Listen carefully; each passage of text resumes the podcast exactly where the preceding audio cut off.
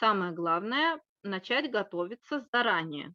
Всегда проще как-то переносить на себя. Вот я же переживаю, я же стрессую, мне, может быть, там в самолете не очень хорошо, а завирушка-то что, она, она, наверное, ничем от меня особо в этом плане не отличается. Имеет смысл взять консультацию у кинолога, зоопсихолога и обговорить с ним, что вы будете делать, как э, выстраивать э, весь этот процесс адаптации животного.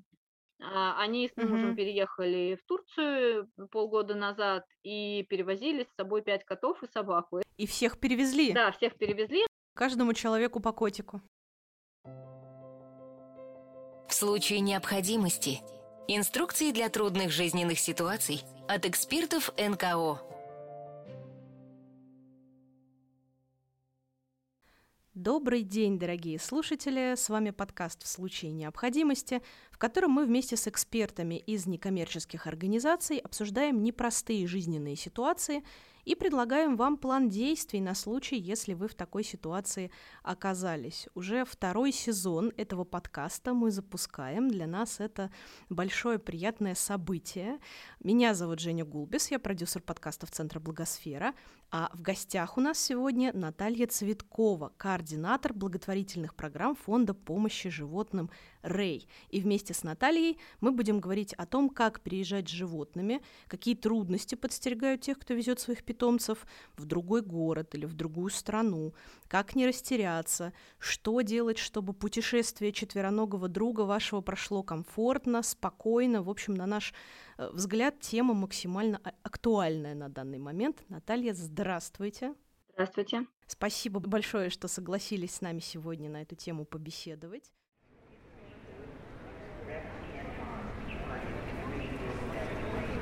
May I have your attention, please? Passenger deplaning United Flight 773 from Denver. Давайте, наверное, начнем с общего описания проблемы, потому что, может быть, не все ее понимают.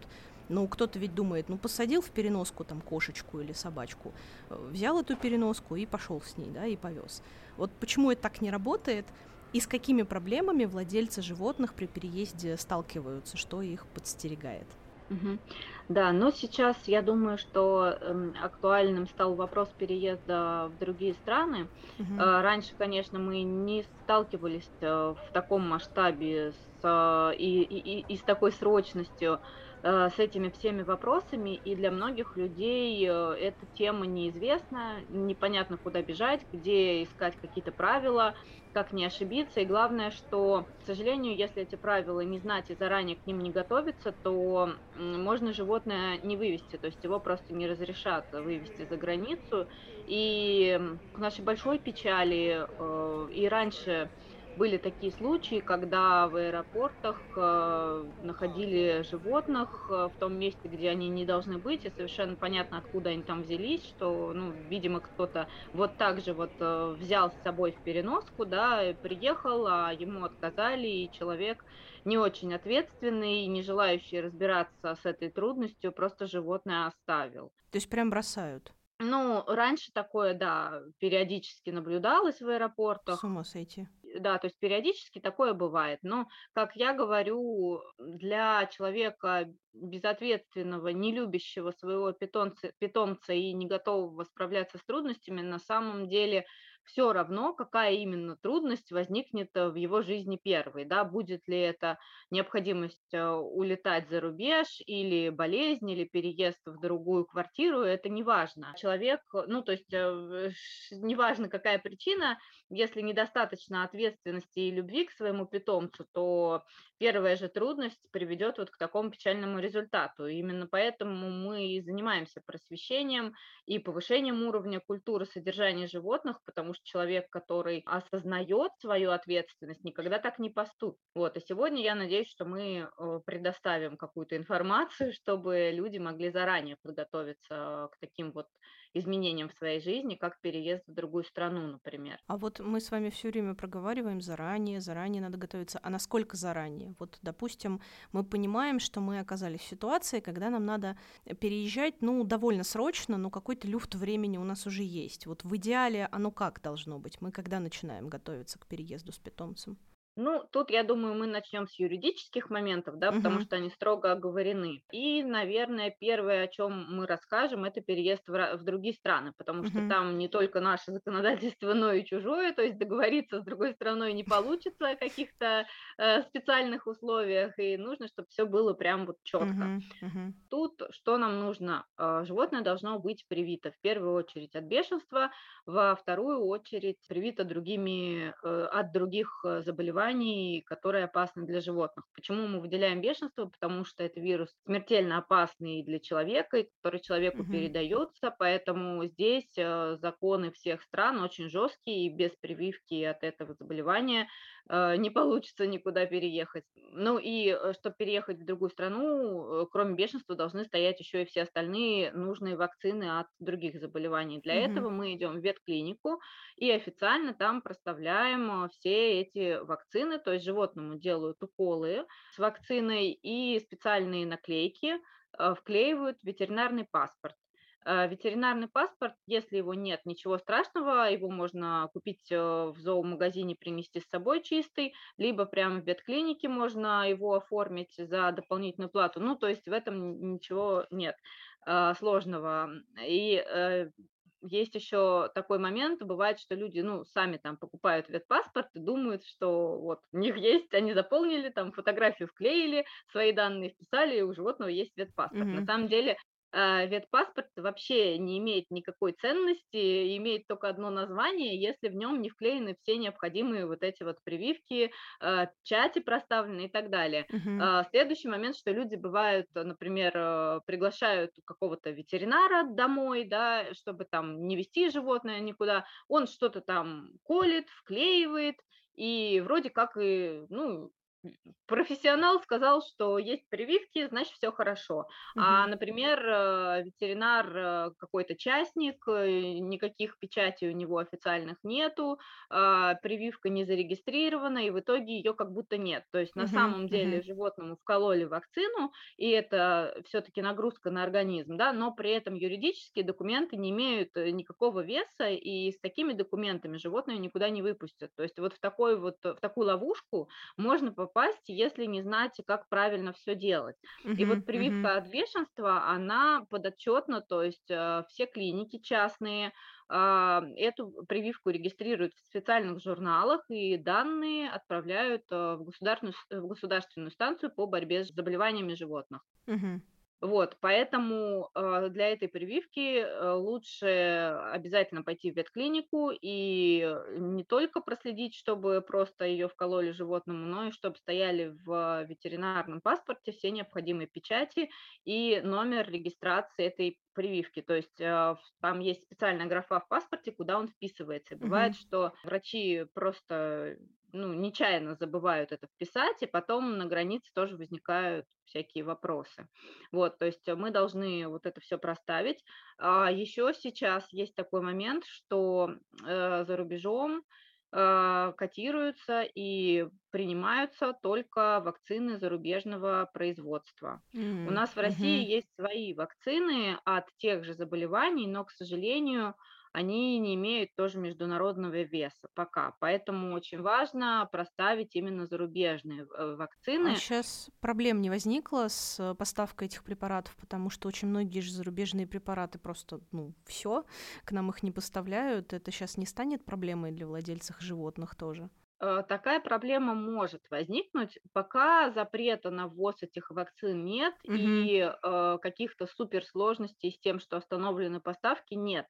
А, Временные трудности уже наблюдаются там, в последние там, 3-4 года, перебои в поставках с этими вакцинами. Я не могу сказать точно, с чем они связаны, я думаю, что причины разные, это их производство, и их э, доставка, проблемы с логистикой. Ну, сейчас эти проблемы обострились, и периодически бывают такие ситуации, когда вакцин нет в ветклиниках. Мгм. Сейчас, поскольку спрос резко возрос, и это было неожиданно, э, естественно, тоже во многих клиниках заканчиваются эти вакцины. Но Мгм. мы Мгм. надеемся, что заканчиваются они не потому, что их в принципе нет, а потому что их просто неожиданно раскупили, и к этому Мгм. клиники не были готовы. Поэтому в ближайшее время, где их нет, мы надеемся, что их доставят. Главное тут от- э, зачем следить, что если человек пришел и просто сказал, что я хочу захочу привить свою собаку или кошку, ему могут по умолчанию вколоть те вакцины, которые есть, то есть российского производителя, да, Мгм. и при выезде они будут, э, к сожалению, незначимы. Чтобы, опять же, не подвергать э, животное риску и не перекалывать несколько вакцин, в короткие промежутки времени, лучше сразу уточнять, что вакцины нужны, чтобы переехать э, в другую страну или в ближайшее время планируется переезд, и э, нужны зарубежные вакцины. Давайте представим, что мы такой, ну, не очень ответственный хозяин, который, тем не менее, решил ответственно подойти к вопросу о переезде. Я почему это говорю? Потому что очень многих, э, к сожалению, кошечки, собачки, кто угодно, живут себе спокойно довольно долгое время время без прививок, а тут ты понимаешь, что тебе надо эту кошечку или собачку или кого-то еще вести за границу, и без этих прививок тебя просто не пустят с ним, да, ну, вернее, тебя-то, uh-huh, может, пустят, uh-huh, а животное да. не пустят. И вот как такому владельцу, который не очень разбирается в вопросе, а, вообще проследить, например, все ли нужные прививки поставлены, потому что человек может просто, ну, не знать, какое их количество нужно и от каких конкретно заболеваний. От бешенства хорошо. Мы поняли, что это очень серьезный вопрос, заболевание опасное, от него надо обязательно. А вот угу. где, может быть, посмотреть, от каких еще заболеваний, чтобы человек четко мог сам проверить, что поставили все, что нужно. Вообще это называется комплексная вакцина. Угу. То есть есть комплексные вакцины для кошек и для собак. Они включают э, штаммы от нескольких опасных инфекций. И туда входит как раз вакцина от бешенства, она в отдельном флаконе. В другом флаконе сразу коктейль из нескольких штаммов э, нескольких заболеваний. Mm, вот, то есть так. Э, там не обязательно знать там все названия, да, угу. просто прийти и сделать комплексную вакцину. Другой вопрос, что есть страны, в которых есть дополнительные требования для ввоза и какие-то еще специальные дополнительные вакцины, которые mm-hmm. там в большинстве стран не обязательны, а вот в конкретных странах, например, там по каким-то причинам были эпидемии или еще что-то, вот они требуют эти вакцины. Тут надо уже э, уточнять, смотреть э, актуальные правила ввоза э, с принимающей страны. И это вообще очень важный, важный момент, и все, что я сейчас говорю, нужно понимать, что это актуально на текущий момент. Мы не знаем, что будет там завтра, через месяц, через год, да, поэтому все, что я говорю, в принципе, лучше уточнять в актуальных источниках. Для наших слушателей, которые могут нас просто слушать сильно позже, скажем, что это данные на 3 октября 2022 года все правила ввоза и вывоза по нашей стране, по Российской Федерации, по России, можно посмотреть на сайте Россельхознадзора, потому что угу. это организация, которая отвечает за ветеринарный надзор. Вот это, кстати, очень интересно, потому что я бы, вот, ну, как человек, который на данный момент владельцем животного не является, уже на протяжении очень большого количества времени, последний раз в доме животное было, когда я была маленькая, я бы вот даже не догадалась, что это именно они ответственны вот за эту всю историю. Если если у животного нет прививок вообще никаких, оно не прививалось от бешенства, или если оно прививалось от бешенства более года назад, то после э, вакцинации от бешенства существует э, карантин 21 день, когда животное запрещено куда-либо вывозить. Угу. То есть это еще одна ловушка, в которую можно легко попасть. И люди, например, думают, ну, я там через э, две недели уезжаю, да, у меня у животного нет прививок, да, не проблема, сейчас ездим, уколем и прекрасно поедем. Нет, оно так не работает, потому что животное должно находиться на карантине, и ему запрещен выезд. Вот в этот 21 день. А, соответственно, если мы знаем, что мы в ближайшее время уедем, мы должны э, сделать эту вакцинацию минимум за 21 день, ну, лучше, конечно, больше, да, э, времени дать себе.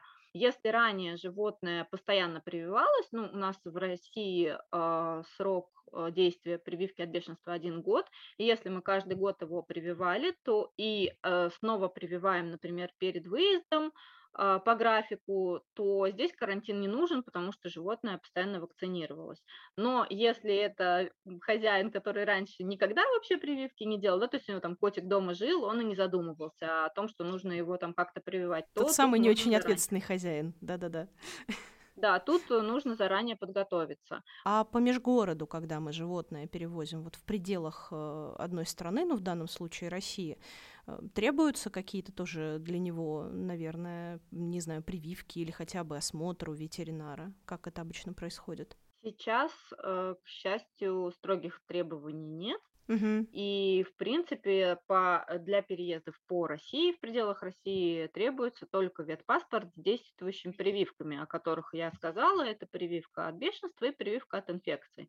И в России будет логичным предположить, что русские вакцины российские вакцины да, ро- российского производства, естественно, принимаются и считаются достаточными. То есть, если мы знаем, что мы в ближайшее время не планируем выезжать за рубеж с питомцем и можем переезжать по России, то в целом мы можем не гоняться за зарубежными вак- вакцинами, если такая ситуация, что их нет, да, и их нужно где-то искать, а сделать прививку вакцины э, российского производства.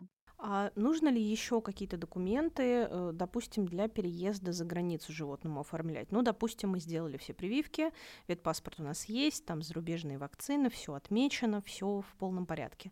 Нужно ли что-то еще нашему четвероногому другу с собой? Животные, которые выезжают за рубеж, обязательно должны быть чипированы. А, Что такое чип? Ну, микрочип– это примерно такая же штучка, как э, в кредитных картах, да, там, ну, чип электронный, который вживляется под кожу животному, кошке, собаке.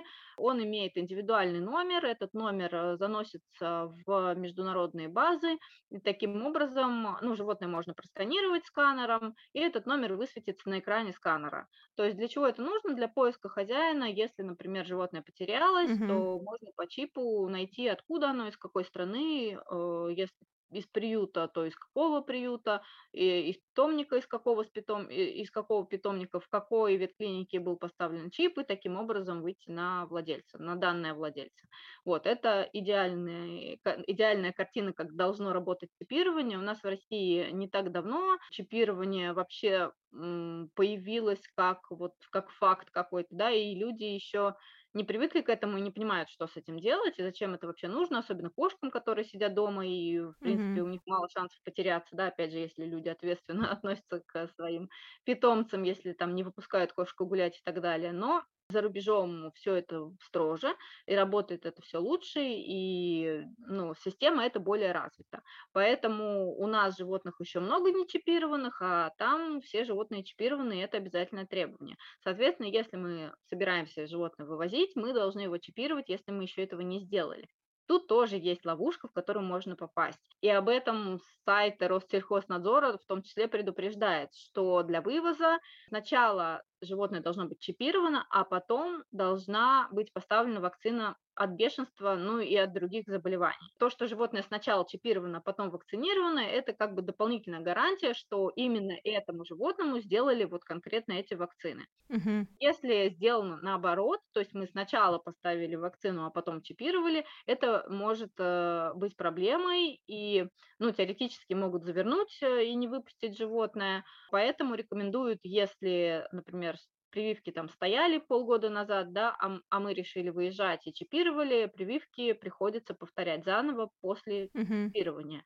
Тут есть рекомендация от клиник, что хотя бы сутки нужно выдержать. То есть, если мы сегодня чипировали, то мы завтра прививаем. А не так, что как бы сегодня чипировали и сегодня же сделали прививку. И это может тоже рас- быть расценено как э, неправильный порядок. В плане здоровья тоже не рекомендуют э, сразу делать, потому что чип специальной иглой вводится под кожу, все равно это инородное тело, и это не очень приятно, и лучше не совмещать это с вакцинацией в один день. Но тут мы еще говорим о том, что это в принципе может помешать выезду из-за бюрократического момента, да, чтобы быть расценено как эм, неправильный там порядок э, вот этих вот процедур. Что дальше делать? Если мы летим э, за границу, э, за пять дней до выезда мы должны получить э, ветеринарную справку в э, государственной станции по борьбе с болезнями животных, СББЖ так называемый. Это госветстанции, ветеринарная государственная служба в том городе, в том районе, где живет человек. То есть нужно посмотреть, э, где она находится в вашем районе или городе, потому что эти справки выдают только государственные ветеринарные станции, в частной клинике ее получить нельзя. А, Мы должны явиться с животным. Э, Сначала нужно проставить а, в, в государственной службе отметки о дегельминтизации и обработке от паразитов, то есть это обработка от внешних и внутренних паразитов. А, это значит, что животное чистое там выезжает э, в адекватном состоянии. Также в ветклинике в государственной проводят э, ветеринар-клинический осмотр животного. Ну, это, в принципе, тоже формальная процедура, но важно, чтобы в паспорте стояла отметка, что животное осмотрено, стояла подпись врача, там все эти номера регистрации.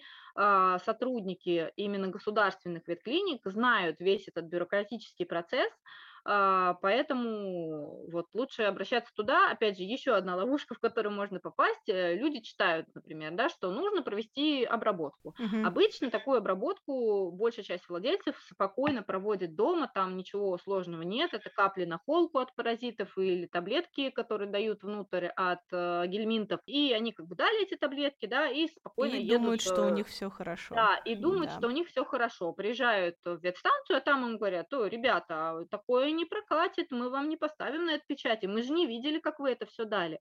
Поэтому лучше туда приезжать, чтобы они там сами, можно при, привозить с собой препараты, да, чтобы угу. там не тратить на это деньги, они сами своими там руками все, все это сделают и поставят печать, что да, действительно, все сделано. И после этого они берут паспорт, с паспорта все данные переносят э, в справку и в свою систему Меркурий, это у нас в стране сейчас э, централизованная система, в которую все ветеринарные службы вносят информацию при э, переездах животных. И, соответственно, дают владельцу справку о том, что вот это животное так, в такой-то день едет э, по такому-то адресу, э, оно осмотрено, оно клинически здорово, у него есть э, вакцинация и так далее. И уже вот с этой справкой мы отправляемся в аэропорт, если мы летим на самолете, там э, проходим ветконтроль с животным. Это еще одна ловушка, в которую можно попасть. То есть люди приезжают там за самое короткое время перед регистрацией, как, которое там можно, да, как обычно привыкли, а оказывается, что ветконтроль ушел на обед, и там очередь из 20 человек, и нужно еще потратить 2 часа. Вот, и это тоже может стать проблемой. То есть тут э, лучше не опаздывать, время с запасом э, просчитывать, да, потому что можно ветконтроль пройти за 15 минут, а можно реально там встрять на 2 часа, если какая-то пересменка или еще что-то. Ветконтроль, в принципе, круглосуточный, но, увы, всякое бывает, поэтому лучше приезжать заранее. Да, уж лучше подождать потом. Да, если ветеринарные документы правильно оформлены, то бояться ветконтроля не нужно, потому что ветконтроль – это, ну, так скажем, э, бюрократическая служба, да, то есть там уже не будут осматривать животное, там угу. будут смотреть на документы, и они берут вот эту справку, которую нам дали в ветеринарной станции, и меняют ее на либо евросправку, либо справку там, ну, есть разные виды международных э, документов, в зависимости от того, в какую страну мы летим, тот сопроводительный документ нам и выдают. Ну, сейчас в основном летят в Евросоюз, да, или в страны СНГ в Евросоюз выдается евросправка, угу. страны СНГ там другого, ну, просто другого формата документ. Вот, мы э, обмениваем эти справки одну на другую, и уже вот с тем, что нам дали в ветконтроле, мы идем на регистрацию, и там оформляем животное. Еще момент, как перевозить на самолете. Большинство животных э, не пропускают в салон, их приходится, особенно крупных собак, приходится вести в багаже. Но сейчас, к счастью, эти требования потихоньку гуманизируется, так скажем, и расширяется возможности для провоза животного в салоне. Угу. И тут нужно заранее, опять же, сильно заранее выяснять правила перевозки животного в э, салоне самолета или вообще в самолете, да, потому что еще одна ловушка, в которую можно попасть, э, люди думают, ну что, я оформил справки все и спокойненько поеду. Бедные хозяева, одни сплошные ловушки, их поджидают на каждом шагу. Да, это квест, который надо пройти, это точно, не просто. Точно то, что мы получаем миллион справок, это еще не, ну, то есть это правила въезда, да, а у, а у авиакомпаний у них э, свои правила перевозки, с которыми мы тоже должны считаться, и, э, например, э, не на все рейсы можно вообще взять животных, это надо выяснять заранее, а, есть рейсы, когда можно взять небольших собак и кошек в салон самолета, есть рейсы, которые, ну, насколько сейчас нам известно, часто э, в авиакомпаниях есть такое правило, что в салоне летят либо кошки, либо собаки э, за один рейс, да, то есть они не совмещают разные виды животных. Соответственно, если на рейс зарегистрирована кошка в салон, значит, собаку туда зарегистрировать в салон уже нельзя, и мы должны ее либо сдать в багаж, либо выбрать другой рейс. Эти моменты нужно выяснять, поскольку это нечастые запросы, то вот просто на сайте бывает не найдешь такой информации. Ее всегда нужно уточнять заранее. Это лайфхак, который вот сейчас известен на печальном опыте людей, которые летали. А, нужно уточнять заранее и прям уточнять по многу раз и добиваться, чтобы вам это написали с запросом письменно на почту, да, что даже когда вы уже забронировали билет на котика в салон, ну, к примеру, а, это нужно 50 раз уточнить и добиться того, чтобы вам написали подтверждение на почту, что да, действительно, есть место в салоне, вы э, точно летите, оно точно будет, и чтобы потом при возникновении каких-то конфликтных моментов и каких-то накладок, э, когда вам могут сказать, что Ой, а вообще-то у нас тут нет места в салоне, откуда у вас такая информация, вы могли показать вот это вот э, письменное подтверждение и отстаивать свою правоту. Uh-huh, uh-huh. Вот, соответственно, мы забронировали место, там, например, в салон для котика или для собаки в багаж, когда мы приходим на регистрацию уже после ветконтроля. Сначала мы проходим ветконтроль, потом мы идем на регистрацию, э, и там оплачиваем билет для питомца, он довольно дорогой, и уже, соответственно, либо сдаем в багаж, либо э, идем в салон с переноской.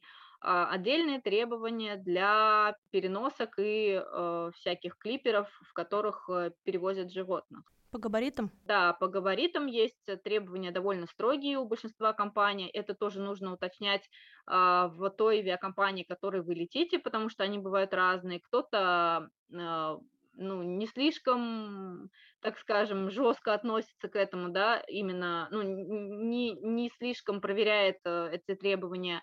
Э, кто-то прям жестко э, требует, и заранее это не всегда можно узнать, но обычно это требования по размерам переноски, Угу. Для кошки э, там есть э, границы, по какая длина, какая высота и так далее. Или еще выставляют требования по сумме трех сторон.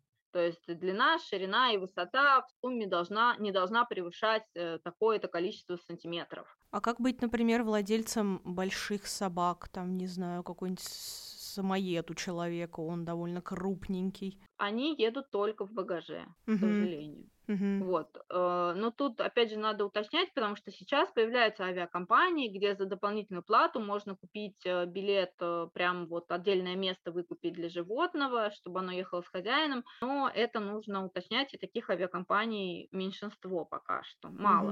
Угу, угу. А часто возят каких-то других животных, потому что мы в основном обсуждаем кошек и собак, а бывают люди там, у которых, не знаю, у кого-то крыса, у кого-то попугай, у кого-то еще там какая-то живность есть. И вот так получилось, что тебе пришлось взять и уехать.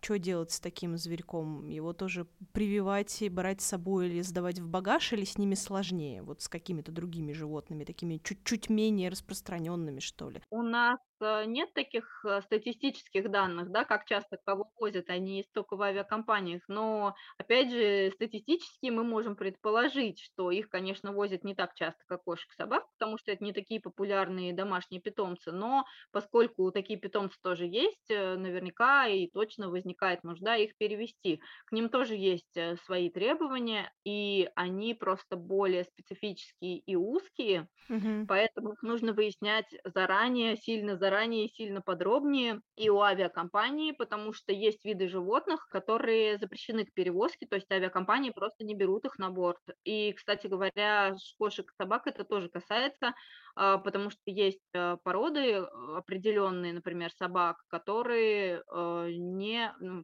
часть авиакомпании не берет вообще, вообще ни, ни в багаж, никуда, например, мопсы. А с чем это может быть связано? А, ну, если мы говорим об брахицефалах, это связано с риском для здоровья при перелете, потому что это животные плоскомордые, ну вот мопс, да, это такой классический пример брахицефала, и у них э, очень много генетических патологий изначально, то есть это животные, которые, к сожалению, рождаются уже нездоровыми, у них проблемы с сердцем, проблемы с э, дыхательными путями, затруднено, затруднено дыхание, да, может быть, и очень часто такое животное э, может вообще пострадать при перелете и не долететь живым. Угу, угу. Вот, ну тут не надо прям сильно пугаться, потому что можно при, принять ряд профилактических мер, да, ну и бывают ситуации, когда все равно надо лететь, но риски такие повышенные, они есть. И есть авиакомпании, которые не рискуют брать таких животных.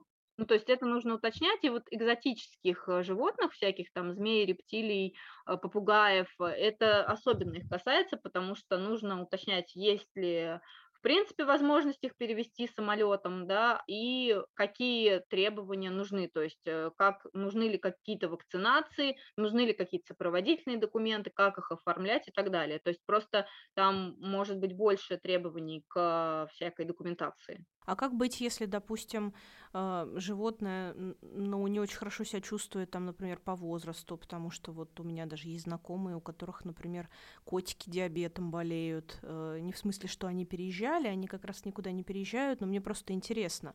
Вот, допустим, есть у тебя котик, ему 16 лет, и он болеет, и ты ему там уколы делаешь все время. Ты вообще сможешь его как-то перевести или его не выпустят, потому что риск большой?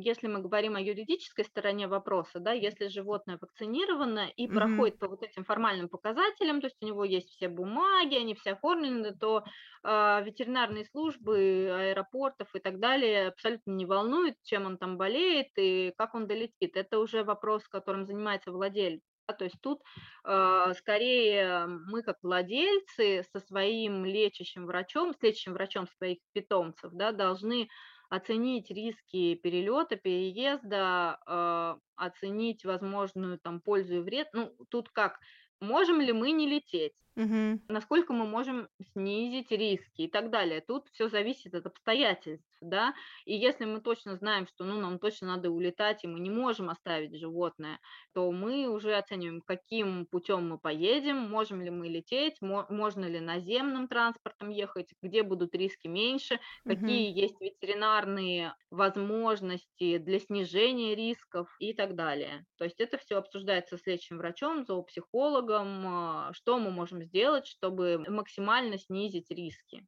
Ну, то есть нам перед отъездом нужна не только, э, нужен не только прием у ветеринара, который нам поставит все необходимые прививки, если это нужно, но еще и консультация у зоопсихолога. Ну, в идеале да, но, конечно, начинать нужно с ветеринарного врача, это вот следующий же вопрос, то есть мы поговорили о том, что мы должны сделать э, с юридической стороны, чтобы, uh-huh, в принципе, uh-huh. вылететь, да, есть еще вопросы, которые, там, опять же, не важны там государственным ветеринарам, но важны нам, как владельцам животных, и тут мы говорим о том, что мы еще можем сделать, чтобы максимально упростить э, своему животному там все возможные, ну, э, риски перелета и переезда, да, это не обязательно перелет, там мы можем на машине путешествовать. Что мы для этого делаем? Если животное здорово, там не числилось, не наблюдалось и все было ок, то э, все равно будет не лишним пойти к врачу и пройти диспансеризацию, да, как люди проходят здоровый периодический чекап. Э, в первую очередь э, рекомендовано проверить сердце, особенно если это перелет на самолете. Ну и вообще ветеринары рекомендуют по сердцу проходить чекап периодически вообще всем кошкам. То есть первый критерий необходимости э, этого обследования звучит так. Если у вас кошка, то есть если это кошка, то в принципе рекомендуется проверять сердце. А кошки кошки главные сердечники у нас? Или а, нет, они не то, что главные сердечники, просто у них сердечные проблемы могут возникать резко и от какого-то стресса. То есть, ну, к сожалению, так бывает, что вчера там кошка прыгала, была здоровая, и все было хорошо, а сегодня мы видим уже, что она, к сожалению, умирает. А, тут не нужно сильно в панику ударяться, да, это не с каждой кошкой происходит, но такой риск есть просто потому, что это кошка. И еще такой момент, что сердечные патологии у, именно у кошек а, бывают не видны визуально, то есть если мы просто показали врачу, даже там супер классному эксперту, он своими глазами не увидит какие-то проблемы и там прослушав, пропальпировав э, кошку, он может не заметить э, проблем с сердцем, э, если не проведено там вот ЭХКГ эхокардиография сердца или УЗИ сердца. Вот, поэтому рекомендуется это делать. Э, если кошка пожилая, старше 8 лет, тем более риски сердечных патологий возрастают, они могут быть уже возрастом обусловлены. Поэтому желательно пройти вот, у кардиолога проверку, а, сделать, ну, как минимум, там, УЗИ брюшной полости, проверить, там, почки и так далее, и сдать анализы крови, да, то есть мы, если у кошки есть какие-то скрытые патологии, чтобы мы хотя бы базово понимали, с чем мы можем столкнуться.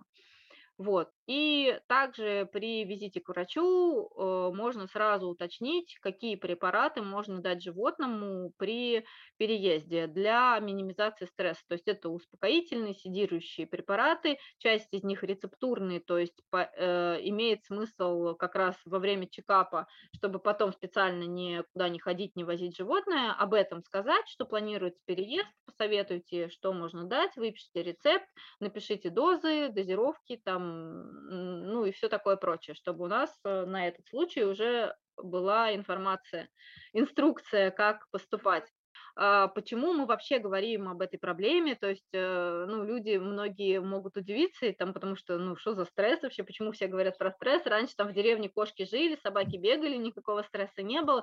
Но, но это частый аргумент, да. Да, нужно понимать, что э, животное в природе все-таки это одно, а животное в квартире это другое, и оно привыкает к определенным условиям, в, котором, в которые мы его поместили.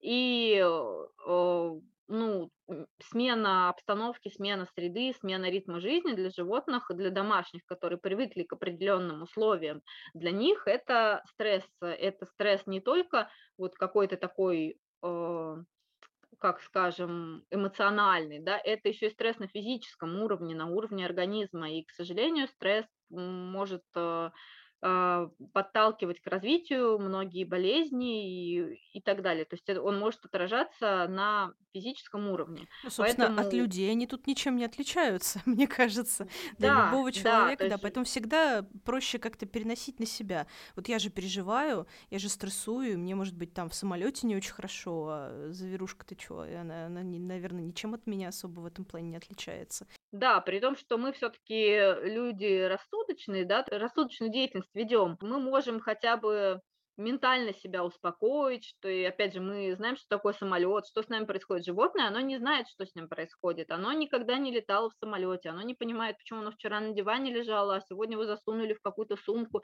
и оно там 12 часов сидит, почему э, меняется давление, и почему, ну, то есть животное в природе не живет на таких э, высотах, да, если это самолет. Ну, в общем, тут все стрессово, и как бы это, в принципе, очень может быть опасно, особенно если никуда до этого не выезжало, если оно ранимое, если оно боязливое, если оно переживательное, так скажем, и э, заранее позаботившись о его состоянии, то есть если мы ему заранее будем давать успокоительные средства, это профилактирует многие болезни, которые могут возникнуть.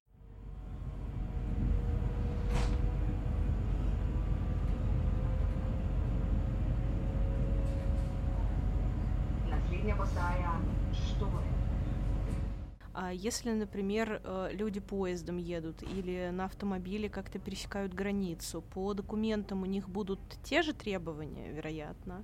Да, к пересечению границы те же требования. Угу. Единственная разница в том, что в, аэропорт, в аэропортах есть э. Э, служба ветеринарного контроля, которая работает круглосуточно, и мы можем приехать и обменять там все необходимые документы. На границах, на наземных таких служб нету, поэтому мы сами должны об этом заранее позаботиться. Евросправки и прочие документы для выезда в другие страны выдаются в аккредитованных организациях, их несколько в Москве, и если это другой город, то мы должны заранее посмотреть, где можно получить такой документ, и заранее, ну вот в течение пяти дней до выезда съездить в ветстанцию, взять там э, справку, ветеринарную и эту справку вот в этой аккредитованной организации обменять на документ для выезда, сертификат или там, ну, какой-то еще документ. Uh-huh, uh-huh. И уже с ней пересекать границу. А если человек авиаперелетом все-таки куда-то движется, то так делать не надо, да? То есть именно вот служба ветеринарного контроля в аэропорту должна это сделать или нет? Да, можно сделать в аэропорту, если мы не хотим в аэропорту, а хотим заранее получить, то есть там не перед вылетом, ну вот сегодня 5 дней до вылета, а мы можем там на четвертый день до вылета поехать э, в эту аккредитованную организацию и там тоже обменять. Это тоже возможно. Да, это хорошая история, потому что э, выглядит все это очень так действительно стрессово. Вдруг тебя там задержат на два часа, и ты на самолет не успеешь, а ты уже подготовился, у тебя вещи, у тебя там котик или собачка или кто-то еще. Ну, в общем, страшно просто не улететь лететь. А э, считается, наверное, что авиаперелеты для животных такие наи- наиболее опасные, да, или в поезде, или в машине тоже есть свои э, факторы стресса, которые могут на них не очень хорошо повлиять в плане здоровья. На самом деле тут сложно оценить, что именно будет опаснее, потому что в случае, если это самолет и если это перелет в багаже, например, это может быть стрессово. Опять же, мы свое животное оставляем и вынуждены надеяться на то, что все будет хорошо, да, эм, к сожалению. Мы знаем много историй, когда и швыряли переноски, и травмировали Ой, животных, да, не мой. хочется об этом лишний раз говорить, но, к сожалению, это факт, да, и это... Нет, ну это, это мрак, конечно. Да, это приходится учитывать, что у нас животные в этом плане бесправны, и с ними действительно иногда могут обращаться как с багажом. А, то есть это, ну, вот такой риск, э, который присущ здесь у нас в России, да. Э, я не говорю о других странах, может быть, у них тоже так же, просто мы этого не знаем. Ну, видимо, везде по-разному. Нужно оценивать индивидуально. Это еще зависит и от животных, да, потому что есть животные спокойные, там загрузили его в багаж, и он там спокойненько спит, и э, приехали, вытащили, и все ок. А есть животные, которые, например, вообще не могут без владельца. То есть э, начинается паника, истерика, и это, в принципе, опасно э, не потому, что он в багаже летит, а потому, что он в такое состояние приходит.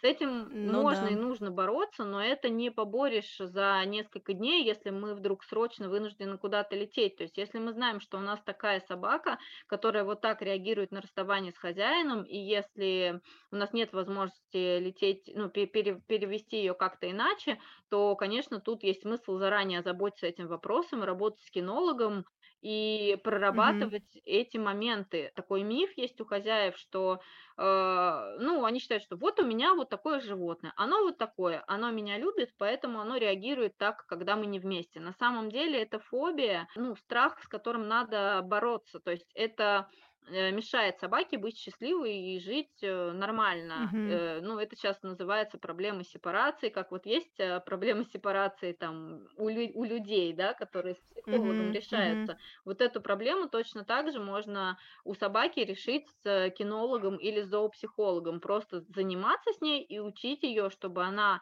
была уравновешенной, спокойной и уверенной в себе, когда она одна. Но если мы поставлены перед фактом, да, конечно, это я все к тому, что э, когда мы думаем, как бы нам побезопаснее перевести, каким транспортом и каким вообще путем, мы должны ориентироваться на свое животное. Тут как бы, опять же, перелет это, например, два часа, ну, к примеру, да, а поезд это сутки. И если, например, мы угу. говорим о котике, который полетит с нами в салоне, то нам э, безопаснее уменьшить время в поездке проще для котика, если он пострессует 2 часа, чем 12 часов, да, поэтому проще выбрать э, самолет, если мы именно рассуждаем о безопасности для животного. А если, например, собака, которая полетит э, в багаже и будет психовать эти 3 часа и биться головой о переноску, да, может быть, лучше поехать поездом 12 часов, когда она будет спокойно спать вместе со своим хозяином в э, купе.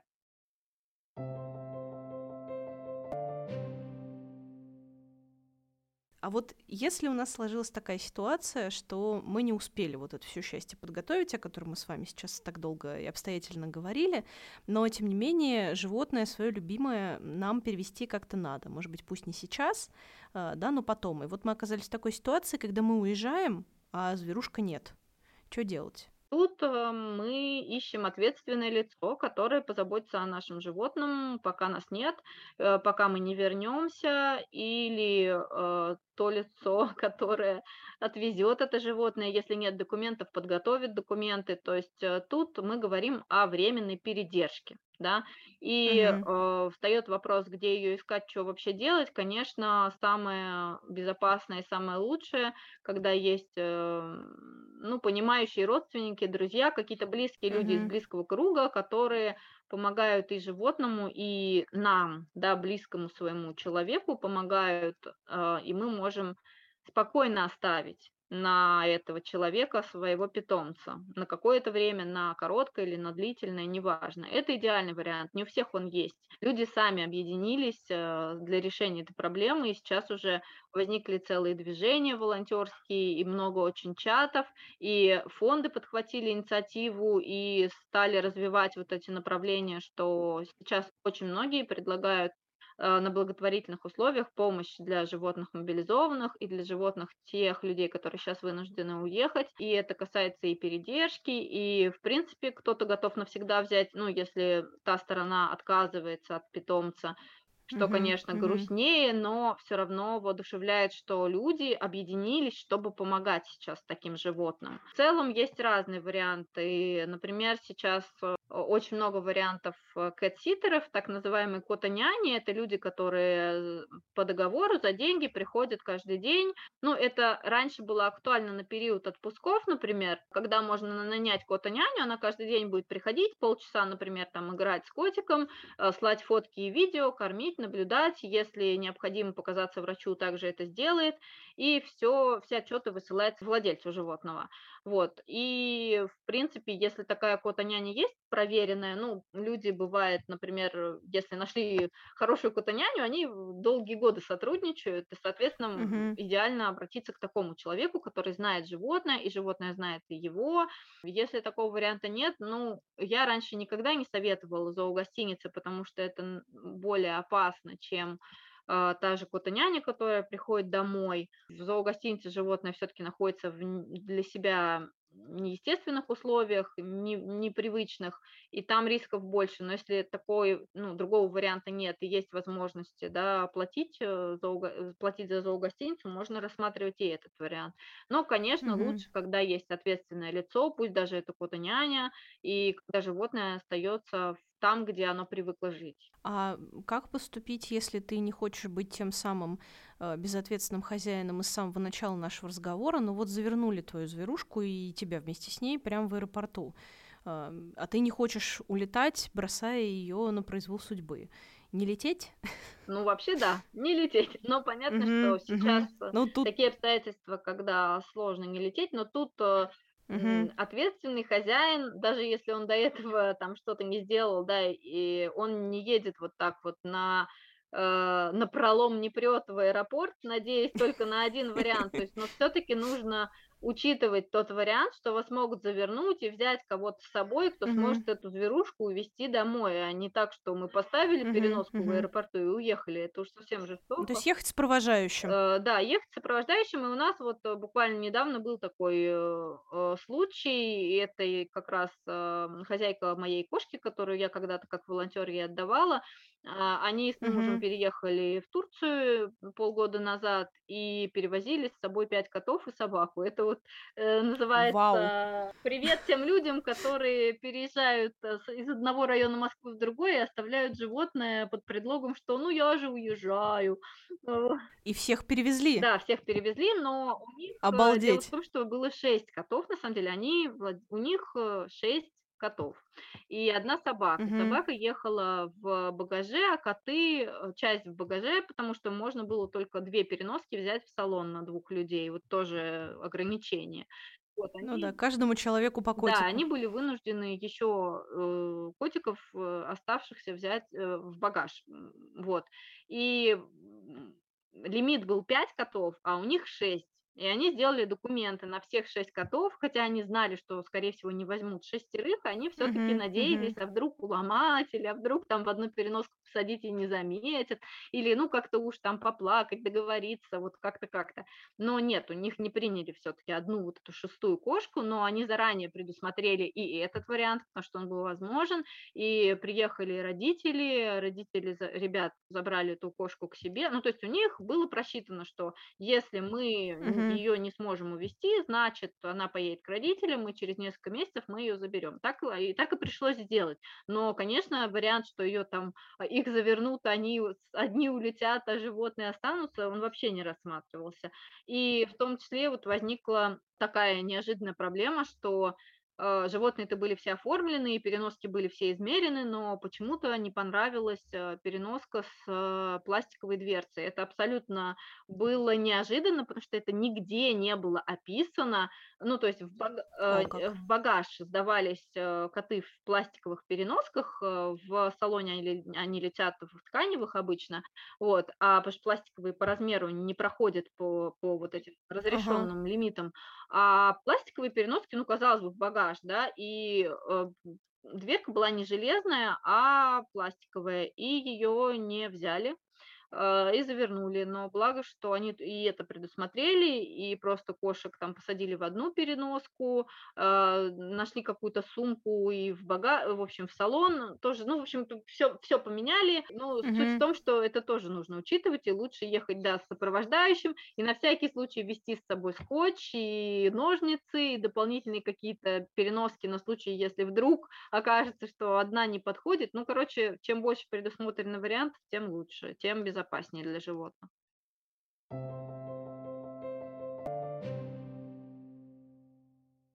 Инструкция. Что делать, если мы переезжаем с животным?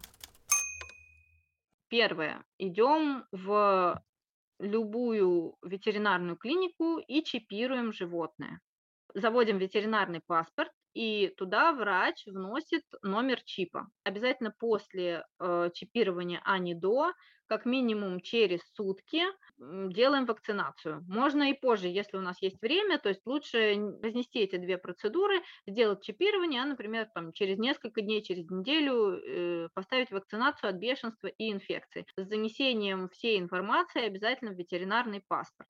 Если животное до этого не прививалось, соответственно, 21 день нужно а, выждать карантин, пока у него появится иммунитет к вакцинам. И за этот 21 день э, нас не выпустят э, в другую страну. Это мы должны учитывать. Прививка действует год, то есть мы можем заранее все сделать, например, за полгода, и спокойно сидеть, ждать э, дня вылета. В этом случае никаких срочных действий нам не понадобится. За пять дней до вылета мы идем в СББЖ, это станция по борьбе с болезнями животных, по месту прописки владельца, то есть находим в своем районе, в своем городе, где находится СББЖ, записываемся туда, приходим туда с животным, а, приносим туда препараты от э, блох-глистов. В присутствии врача или сам врач эти препараты животному дает и заносит сведения в ветеринарный паспорт, проставляет, что животное обработано от паразитов. А, После этого он проводит клинический осмотр животного, также заносит в ветеринарный паспорт эти данные и выдает справку на выезд вам на руки. Далее с этой справкой, если мы э, летим на самолете, мы едем в аэропорт и в день вылета э, в ветконтроле в аэропорту меняем эту справку на либо евросправку, либо сертификат на вылет в ту страну, куда мы летим. Если мы не хотим э, получать эту справку в ветеринарном контроле в аэропорту, то такая возможность еще есть в аккредитованных организациях. И за пять дней до вылета, после того, как мы получили справку в СББЖ, мы можем заранее поехать э, в эту аккредитованную организацию и там поменять справку из СББЖ на документ для вылета. Что это за организации, можно посмотреть на сайте Россельхознадзора. Если мы едем поездом, едем на машине, справку из СББЖ мы меняем на документ э, для пересечения границы за 5 дней до ее пересечения в аккредитованной организации. Как подготовить животное к переезду и минимизировать стресс при переезде? Имеет смысл заранее пойти к своему лечащему врачу, если он есть, или просто пойти в хорошую ветеринарную клинику и провести диспансеризацию питомцу. Лучше как можно более подробно поговорить со своими лечащими врачами, ну, с лечащими врачами питомца о том, особенно это касается сердечников, почечников, какие лекарства взять с собой, Э, потому что в стране э, принимающей может не оказаться таких лекарств, или они могут быть рецептурные, недоступные и так далее. То есть подготовите аптечку и средства первой помощи, если животное, например, летит в салоне, и, не дай бог, это может понадобиться. Все это обсудить со своим доктором, отдельно обсудить с ним какие-то успокоительные средства, конкретные лекарства, назначения, взять рецепт, потому что часто это рецептурные препараты, чтобы у вас был заранее этот препарат дома, чтобы вы начали давать его не в день поездки, а, например, заранее. А, Все это обговорить с доктором. А, также, если у нас животное с проблемным поведением, или если мы предполагаем, что проблемы в поведении могут возникнуть, имеет смысл взять консультацию у кинолога, зоопсихолога и обговорить с ним, что вы будете делать, как э, выстраивать э, весь этот процесс адаптации животного. Если мы летим самолетом, то заранее обязательно нужно уточнять правила перевоза животных. Уточняем несколько раз, добиваемся того, чтобы авиакомпания прислала вам подтверждение на почту на, и ответы на конкретные ваши вопросы. Заранее уточняем правила въезда э, в принимающую страну смотрим, можно ли привести такое животное, какие документы должны у него быть. В некоторые страны дополнительно к вакцинации от бешенства требуется сдать титр к антителам. Соответственно, если вы едете в такую страну, то этот э, титр нужно сдать заранее, эту справку также иметь с собой. Это все индивидуально смотрим на сайте Россельхознадзора и на сайте подобных организаций, принимающей страны.